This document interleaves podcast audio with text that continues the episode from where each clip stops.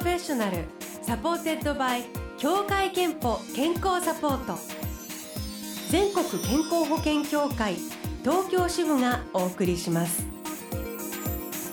東京 FM Blue Ocean 住吉美紀がお届けしています。木曜日のこの時間は Blue Ocean Professional supported by 協会けんぽ健康サポート。美と健康のプロフェッショナルをお迎えして健康の秘密など伺っています。今日お迎えしているのは歌舞伎俳優の中村隼人さんです。明けましておめでとうございます。明けましておめでとうございます。新年早々ありがとうございます。本当に三回も呼んでいただいてありがとうございます。そうなんです。あのもう隼人さんブルーオーシャンにご登場いただくの三回目なんですけれども、はい、あのプロフィールをご紹介しておきますと隼人さんは中村金之助さんのご長男でいらして、はい。平成14年に初代隼人を名乗って初舞台を踏んでいらっしゃいます、はい、で、えー、今日ねあのお話をちょっと詳しく伺いたいと思っています。新春浅草歌舞伎、はい、これあのスタートしたばっかりですけれどもはい、8年連続8回目のご出演になるそうですね。はい。はいもう正真正銘2枚目の立ち役ということでもうスーパー歌舞伎の「ワンピースとか、新作歌舞伎ナルトなどもあのご出演で活躍していらっしゃいます。はい。えー、で今申し上げました今日はこの新春浅草歌舞伎についてね、はい、若手歌舞伎俳優が結構大役に挑まれたりとか、はい、チャレンジをされる場、うん、はい。もう登竜門みたいな感じになってますね。えーと、毎年そして演目は違うんですけれども、はい、今年の演目は、はい一部二部、まああの、ね、昼の部、まあ、夜の部と言っていいんですかね、はい、午後3時開演ですけれども二部ありますけど、はい、今年はどんな感じの演目のバランスとかになってるんですか？そうですね、えー、今年は第一部が、えー、まず踊りから始まってその後に尾上松也さんが主演の「吉方最後」という、まあ、これは源平合戦のお話なんですけども、はい、えー、がありましてそれでその次が「芋掘り長者」とこれもあの舞踊作品なんですけど割とその舞踊メインで第1部ありまして第2部はですね、はい、まずはあの蘇我の対面っていう敵討ちの作品なんですけども、まあ、あの江戸時代にこの曽我物というのは1月に見ると縁起がいいと言われていた演目で、えー、そしてその次が私が主演を務めます番長皿屋敷という1枚2枚とかいう怪談話が結構有名だと思うんですけどもそれを岡本喜道という方が歌舞伎に、えー、書き直したものなんですけども。ちょっと怪談なんですか？そうですね怪談話の伝説をもとに作ってそれをあの恋愛模様にしたというような感じの作品でそれでその後はあの乗り合い船というものは浅草歌舞伎出演者全員があのいろいろな役で、えーまあ、おめでたい踊りというか、まあ、その役を踊って最後締めくくるというような感じの構成になってます。今のあの聞いただけでわかるんですけど、はい、本当にいろいろなことをしなくちゃいけないって、踊りだけでもないし、はい、演技もね、はい、あの演目によって随分違うと思うんですけれども、はい、えー、しかも、えー、隼人さんは、うん、まずお昼の部がえー、吉方最後。はい吉方最後に出演してどんな役どころで？これはですね僕はあの織平実はただのクラントというこれ難しいんですけどもあのそのお殿様に仕えている役なんですけど実はもっと偉い侍であのその身分を隠して、えー、いたというような人物なんですけどこれはあのいわゆる平家優勢の時代に源氏の武将たちがどうやって家を復興していくかみたいなところで、えー、力を砕いていく物語になってますね。そして第2部は、はい、と見ると全部の演目にはい、そうなんです。第2部は全部出てるんです。しかも真ん中が主役という、はい、そうです。もう。一つやって主役務めてまたもう一つ最後、はい、あの華やかな踊りになるんですけども。ということで、はい、大変、ね、そうですね。今月は4本に出させていただいてい。るんですけどこれはご自身の中でもやっぱり多い方ですか？いや4本は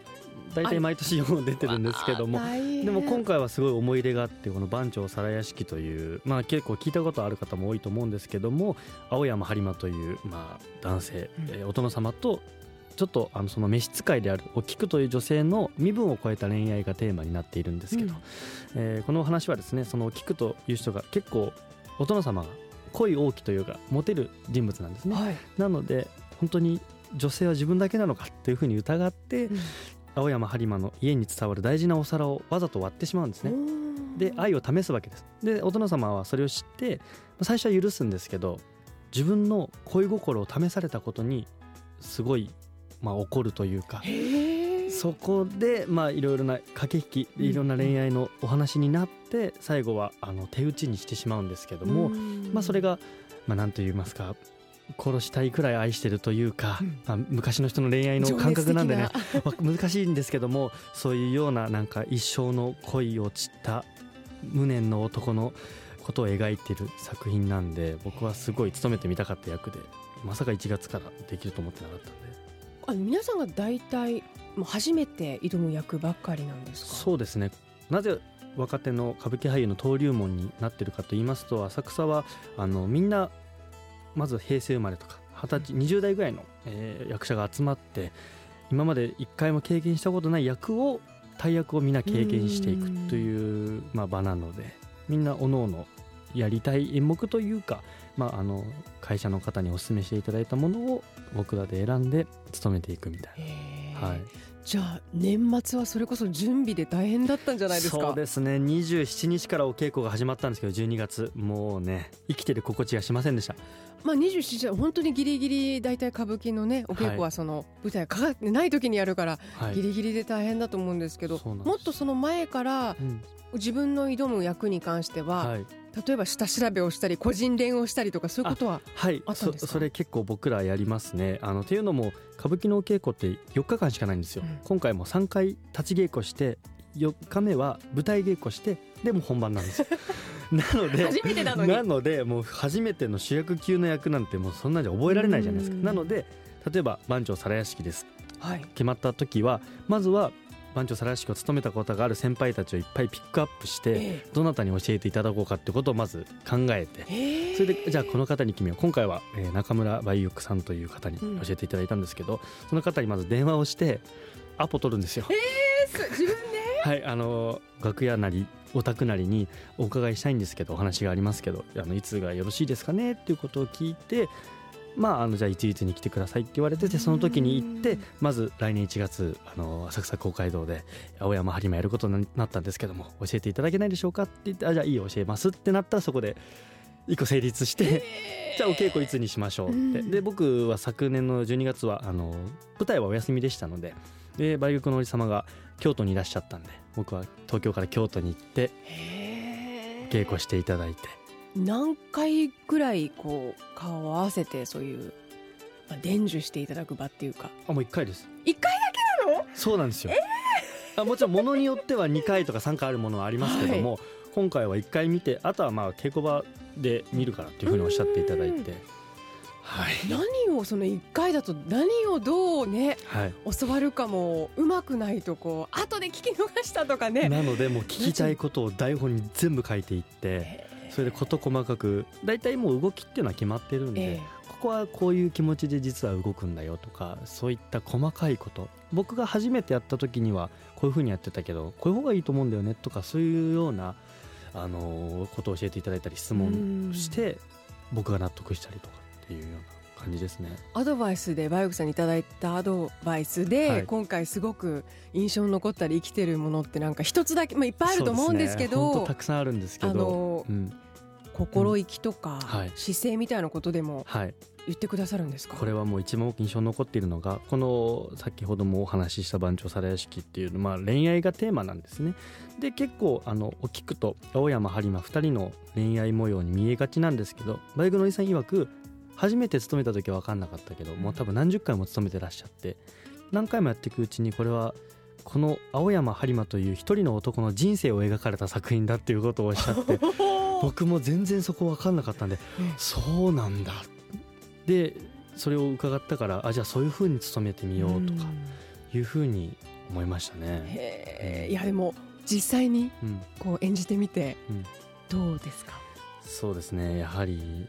あの身分を超えた自分の召使いの女性に恋をして、うん、でもその当時やっぱり身分が違う恋愛っていうのはなかなか許されなかったのでいろいろ親戚方またはおば様に反対されてるわけですね、うん、それを押し切っていた恋愛にもかかわらず女性に疑われて大事な宝を壊されてっていうもう本当にいろいろな感情があるんですやるせない気持ち、許してあげたいんだけどこんなにいろんな親の反対を押し切ってまで愛してたのにその人たちに裏切られてしまうっていうようなところに本当に毎日無念さを感じながらやってるんですけどもね、はい、いや素晴らしいですね、でも本当にあのあの皆さんそれぞれに、うん、あの初めての役とか、はい、挑んでらっしゃるからそれぞれに心の中でそういう発見をね、ね。はい、あのしている一月なのかなと想像しますけれども、はい、えっ、ー、と新春浅草歌舞伎初めて見に行くとかね、はい、あのちょっと見に行ってみようかな同年代の方々が演じてるしというような、うん、若い方もきっとあのお運びになるでしょうから、はい、そういう方々にとってはあの入門としてもそういうね、ね、場があるといいですよね、うん、入りやすいかもしれないですね。えー、ということで今日は新春浅草歌舞伎を中心にお話を伺っています。歌舞伎俳優の中村隼人さんをお迎えしています。後半は健康の秘密など伺っていきます。はい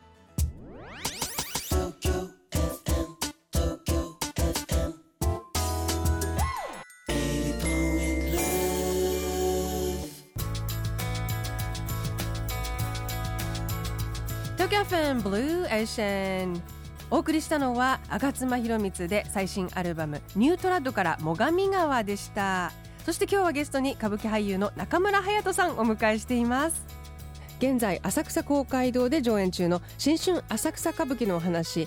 えー、出演中ということで前半伺いました、はい、新春浅草歌舞伎すでに1月2日から始まっていまして、はい新春公演にねお出になるとお正月も何もないというか。そうですね。年末はギリギリまでお稽古されてという感じだと思うんですけれども、はいはい、そうすると本当にあの体力や、うん、えー、体調管理っていうかね健康が大事になってくると思うんですけども、はい、健康のために隼人さんが気をつけてらっしゃること、はい、最近は何かありますか？そうですね。僕結構健康オタクでいろいろやったんですよ。朝毎日スムージージュース作ったりとか、えー、とり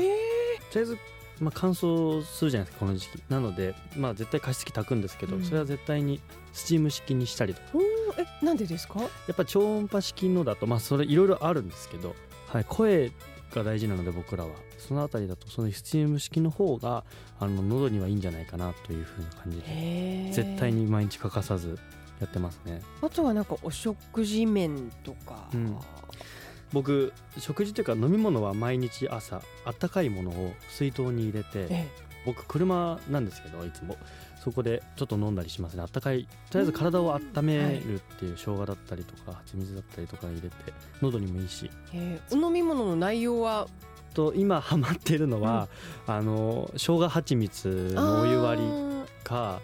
あとは柚子のお湯で割ったりとか、えー、自分で全部こう材料自分ではいやります。すごい生姜すりおろして蜂蜜入れてみた生姜をスライスします。ああ、はい、いいですね。でお湯に入れとけばそれこそ水筒でより濃厚になってでも最近すんごい水筒の性能が良すぎてもうめずっと熱いんですよ。でもじゃあそのお稽古中なりあの公演中も、はい、まあ楽屋で、はい、心がけてますねまあでもあの風邪ひいちゃったとかじゃ済みませんものね。やはりあの歌舞伎の場合は代役がなかなか、まあ、もし本当に何かあったら誰かが立つんでしょうけどでも誰かが立つって悔しいじゃないですか。そうですよね。で楽しみに見に来てらっしゃる方も毎日違いますしね、はい、なので一応健康に気をつけるようにはしてますね、うそうすると健康と向き合う機会健康診断にはいけていますか？はい。これタイミングいつ行くか迷うじゃないですか、うん、なんか。でまあ20僕5なんですけどそんな周りも行ってる人がいないんですけど。行きましたこの前。この前とか知り合いの病院があってそこで行きました。えでは最後に隼人さんの健康の秘密伺いたいと思います。健康の秘密はまるまるですでお願いします。健康の秘密はまるまる僕はもう本当に12ヶ月12公演舞台に立っているので歌舞伎公演ですかね。健康の秘密は歌舞伎公演、はい、逆に休みの月だと風邪ひいちゃったりします、ね、ああでもあのね仕事が好きな方ってそうなんですよね、うん、ありませんか？休みの時に。ふと気持ちが緩んでね、はい、あのいつも大丈夫なのに風邪ひいちゃうとかありますけど、そうなんですよ、えー、ということで健康の秘密は歌舞伎公演です、はい、い。ただきました、は いこのコーナーではあなたの健康の秘密や健康でいるための秘訣も募集しています。毎週1名様にクオカード3000円分をプレゼント。ブロシャのホームページにあるメッセージフォームからお送りください。ご応募お待ちしていますさあということで2019年本当に始まったばかりで、えー、はい、来ていただきましてありがとうございました。ありがとうございました。今年はどんな年にちなみにしたいですか？そうですね。今年はまあなんといってもオリンピックの前の年ということで、はい。まあ、いろいろなものが変わっていくと思うんですねこの先。そして僕も1月浅草歌舞伎終わって決まっている舞台としましては6月は京都であのナルトという漫画を歌舞伎化した作品があるんです、はい、それを再演させていただいたりとか、ね、はい、いろいろなあの新しいことに挑戦していく、また歌舞伎の可能性みたいなものにちょっといろいろ挑戦していきたいなと思いますね。え中村隼人さんがご出演中の新春浅草歌舞伎浅草公会堂で1月26日土曜日まで上演中です。若手歌舞伎俳優が一堂に会する華やかな舞台です。ぜひお運びください。これ詳しくはですねオフィシャルサイトがありますので、はい、そちらチェックしてください。ということで今日は中村隼人さんお迎えしました。本当にお忙しい中ありがとうございました。ありがとうございました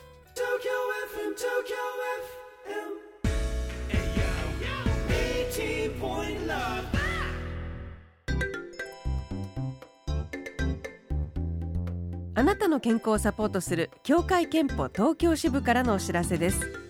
COPD 慢性閉塞性肺疾患という病気をご存知ですか？別名タバコ病とも言われ長年の喫煙習慣によって肺の細胞が徐々に破壊される病気ですが咳や息切れなど風邪に似た症状のため放置してしまう人が少なくありません。喫煙歴が長く慢性の咳にお悩みの方は医療機関で呼吸機能検査を受けてみてください。COPD に関して詳しくは協会けんぽのホームページをご覧ください。 Blue Ocean Professional supported by 協会けんぽ健康サポート。全国健康保険協会東京支部がお送りしました。